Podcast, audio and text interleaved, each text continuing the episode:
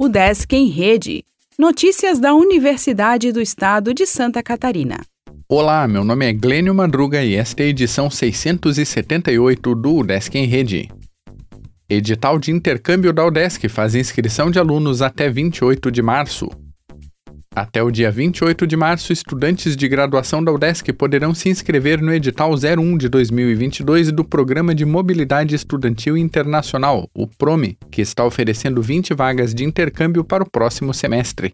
Cada centro da universidade tem direito a uma vaga em instituições estrangeiras conveniadas. Além disso, nesse edital, oito unidades estão oferecendo uma segunda vaga de auxílio com recursos dos próprios centros. Os estudantes interessados devem se inscrever nas direções de ensino dos centros que farão a seleção.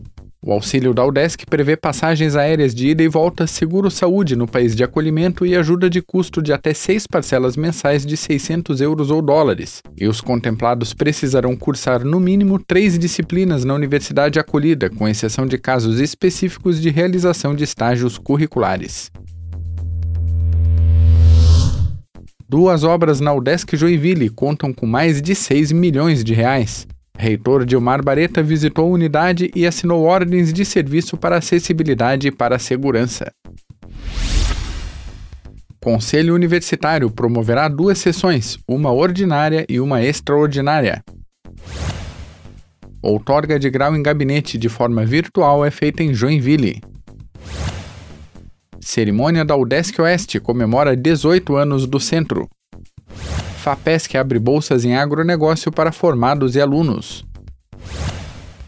Pós em Planejamento Territorial aceita inscrição até abril.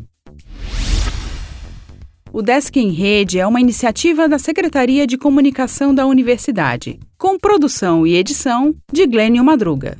O podcast vai ao ar de segunda a sexta-feira, às 14 horas.